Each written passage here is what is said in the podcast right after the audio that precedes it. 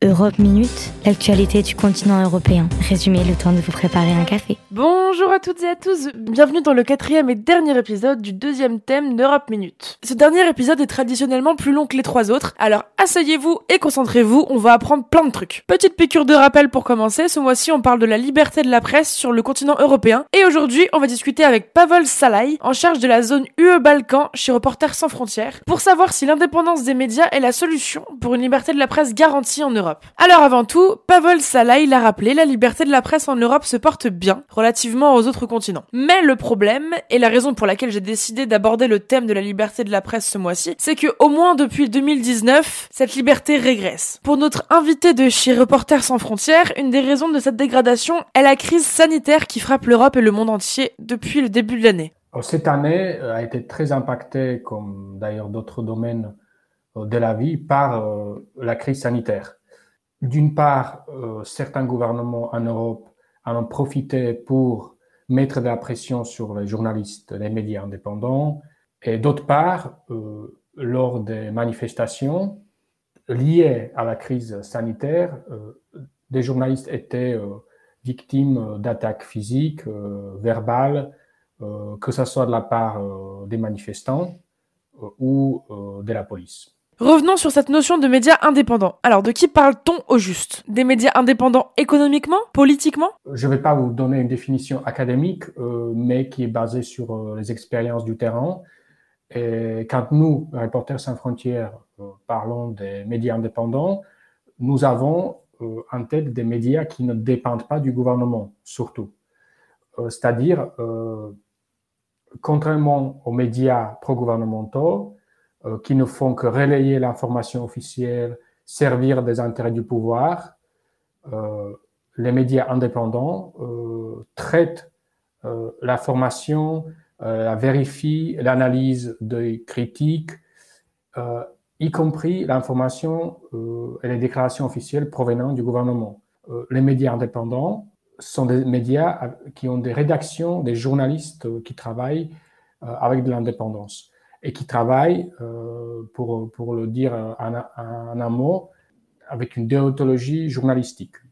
Alors, euh, l'opposé des médias indépendants, c'est euh, aujourd'hui en Europe des médias pro-gouvernementaux qui sont souvent des médias publics.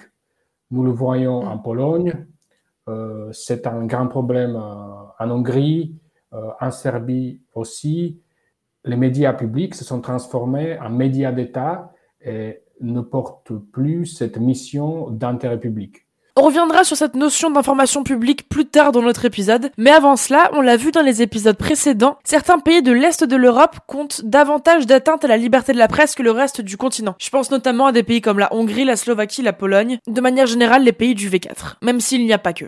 En réaction à ce problème de liberté de la presse, sont nés des médias indépendants comme Telex par exemple en Hongrie, Denikej en Slovaquie ou encore Gazeta Wyborcza, excusez mon accent, en Pologne. Ces médias indépendants sont donc financés en énorme majorité par ses lecteurs sous forme d'abonnement. J'ai demandé à Pavel Salai jusqu'où cette indépendance économique acquise grâce à l'audience garantissait l'indépendance de la presse. Vous avez donné des exemples des médias indépendants euh, qui jouent un rôle important dans leur pays, que ce soit en Slovaquie, en Hongrie ou en Pologne. Et euh, bien sûr, euh, l'élément euh, nécessaire, c'est l'indépendance financière. donc, il y a plusieurs modèles de financement, l'abonnement, comme ce fut le cas pour Dienik N en Slovaquie, crowdfunding, c'est un modèle qui fonctionne en France, mais aussi en Pologne, des dons, des subventions par exemple dans les Balkans, en Serbie, et un peu de la publicité, mais nous savons aujourd'hui que ce n'est pas la publicité en ligne qui est capable de financer euh, euh, des médias sur, euh, sur la durée. Là où la publicité en ligne aujourd'hui ne suffit pas pour financer les médias, c'est tout le problème, c'est la base de la crise économique des médias depuis des années. Euh, alors, ces publicités en ligne ne vaut pas autant que la publicité sur le papier qui finançait les médias, euh, euh, les journaux en papier. Oui, pour les gouvernements, du coup, dans une Europe avec un marché plus ou moins libres, c'est difficile de porter atteinte à la liberté de ces médias indépendants. En revanche, ces médias ne sont pas à l'abri des, des, tentatives de contrôle par le gouvernement autoritaire. Et c'est notamment le cas en Hongrie. Vous avez donné l'exemple de Telex. C'est un nouveau média c'est très bien qu'il a été créé. Il faut encore voir si euh, s'il peut survivre sous le long terme. Euh, et ce média, Telex, a été créé sur sur les ruines de Index. C'est un site qui lui aussi a été indépendant. Il avait un financement indépendant, mais euh, à raison de la, de la crise aussi économique et de revenus de ce média et des, des intrigues du gouvernement, euh, il a réussi à, prendre euh, la main dessus.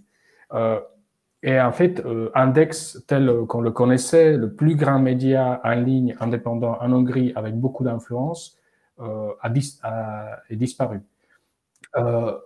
pareil en Pologne, ce que nous voyons actuellement, c'est une, une, actualité, le réseau de médias régionaux, Polska Press, qui appartenait à un groupe allemand, a été racheté par une entreprise euh, de pétrole polonaise qui est sous forte influence d'État. Hmm. Donc, l'État, en quelque sorte, euh, s'est présenté euh, comme un, comme un acheteur. Je simplifie, c'est une entreprise privée, mais qui, dans laquelle l'État a la plus grande part et a, a, pris le contrôle de, de, ce, de ces médias régionaux également très influents. Pour les médias euh, indépendants, il est important que leur financement soit euh, diversifié pour ne pas dépendre d'une source qui peut, elle, être fragilisée, par exemple par le gouvernement ou par la crise économique. Donc, financement diversifié. Ensuite, euh, un financement transparent parce que les médias ont besoin de la confiance du public et pour gagner cette confiance, ils doivent bien démontrer par qui ils sont financés. Et, enfin, euh, le financement ne doit pas avoir euh, impact sur la ligne éditoriale. Euh, c'est tous des éléments de financement durable. Malgré tout ça, les médias indépendants euh, font face à d'autres menaces, des harcèlements judiciaires, c'est souvent le cas en Bulgarie, par exemple, euh, bien sûr des, des attaques euh, physiques, verbales contre les journalistes d'investigation et euh, une menace très particulière pour les médias indépendants, c'est parfois qui sont ignorés par le pouvoir. C'est très, très, difficile de faire du, du journalisme politique, d'investigation, si les institutions, les politiques ne répondent pas aux questions. Or, c'est ce que nous constatons dans les pays comme euh, la Pologne, euh, la Hongrie, euh, la Bulgarie. On reste en Europe de l'Est où, selon un article du Monde, l'émergence de médias indépendants payants sont, je cite, une manière de lutter contre l'oligarchisation du paysage médiatique d'Europe centrale, intervenue depuis le retrait des actionnaires occidentaux après la crise financière de 2008. À leur place, ce sont souvent des hommes d'affaires locaux avec des intentions troubles qui ont racheté les titres. Fin de citation. La crise économique de 2008 a impacté les actionnaires étrangers de médias nationaux qui sont souvent porteurs d'impartialité dans le traitement de l'information. Donc on pourrait penser que le départ de ces actionnaires permet à l'État de reprendre des parts dans les journaux et en faire des sortes de journaux d'État, et donc perdrait leur indépendance et leur impartialité. C'est le cas, comme on le disait avant, de la Hongrie ou de la Pologne, par exemple. Mais ce qui fait la réelle indépendance d'un média, en fait, c'est l'indépendance éditoriale du journal. En effet, le client du journaliste, c'est le public, et l'information est un bien public. Ainsi, les journalistes n'ont en réalité de compte à rendre qu'au public. L'indépendance des journalistes est donc plus importante que la dépendance économique d'un journal. Pavel Salai nous donne l'exemple du journal slovaque Denikej. Effectivement, comme, vous l'avez constaté, par exemple en Slovaquie, il y a Denik N qui a été créé en réponse à cette tendance et c'est un nouveau média. Euh, c'est une sorte de d'une entreprise en fait dans laquelle euh, on part euh, la plupart des journalistes euh, et qui, qui, a été quand même créé avec un certain financement, un investissement, des entrepreneurs qui, eux, ont promis de ne pas intervenir dans la ligne éditoriale, dans l'indépendance des médias. Je pense que c'est un exemple qui peut, qui peut inspirer d'autres. Pour notre invité, l'essentiel pour garder une indépendance économique, c'est de varier les financements et de faire en sorte d'avoir la plus grande multiplicité d'actionnaires possible, le système d'abonnement étant le plus durable pour les médias. Et euh, c'est ça, c'est pour cette raison que les médias indépendants jouent un rôle important, sont irremplaçables, sachant que euh, les médias publics, euh, comme en France, comme euh, dans d'autres pays, sont eux aussi irremplaçables. Et les médias indépendants ne pourront jamais remplacer à 100% les médias publics. Mais comme toujours, l'idéal, c'est un équilibre des deux, une diversité qui permet à chacun de varier les points de vue et de se faire un avis le plus objectif possible sur les sujets traités dans les médias. Pour Pavel Salai, la solution pour une garantie de la liberté de la presse se constitue donc d'une indépendance éditoriale des journalistes qui peut être assurée par des chartes déontologiques du journalisme, dont je parlais dans les épisodes précédents de ce thème, que chaque journal est libre de rédiger, tout journaliste intégrant un journal devant se conformer à cette déontologie. Euh, journalistes euh, et les médias doivent avoir des, des garanties euh, d'indépendance sans égard à leurs propriétaires. Comment les mettre en place C'est ça la, la, vraie question. je pense que l'autorégulation, c'est-à-dire des journalistes, des, des médias qui se mettent d'accord sur les, les règles à respecter, c'est plus important que des lois et je pense que c'est vraiment dans l'intérêt euh, des propriétaires aussi, parce que ils dépendent quand même de la confiance du public. Et si le public commence à soupçonner que, en fait, euh, le média diffuse quelque chose qui n'est pas forcément dans, l'intérêt public, mais dans l'intérêt du propriétaire, euh, ils vont perdre la confiance dans ce média. je pense que aujourd'hui, c'est effectivement le cas, par exemple, en Hongrie, euh, euh, avec euh, le média Index, qui, lui, n'est pas, disparu. Mais il y a eu tellement de, répercussions négatives pour ce média suite à des pressions politiques que ce média aujourd'hui en, l'état n'est pas fiable. Donc réglementer les relations entre le propriétaire et les rédactions est très très difficile.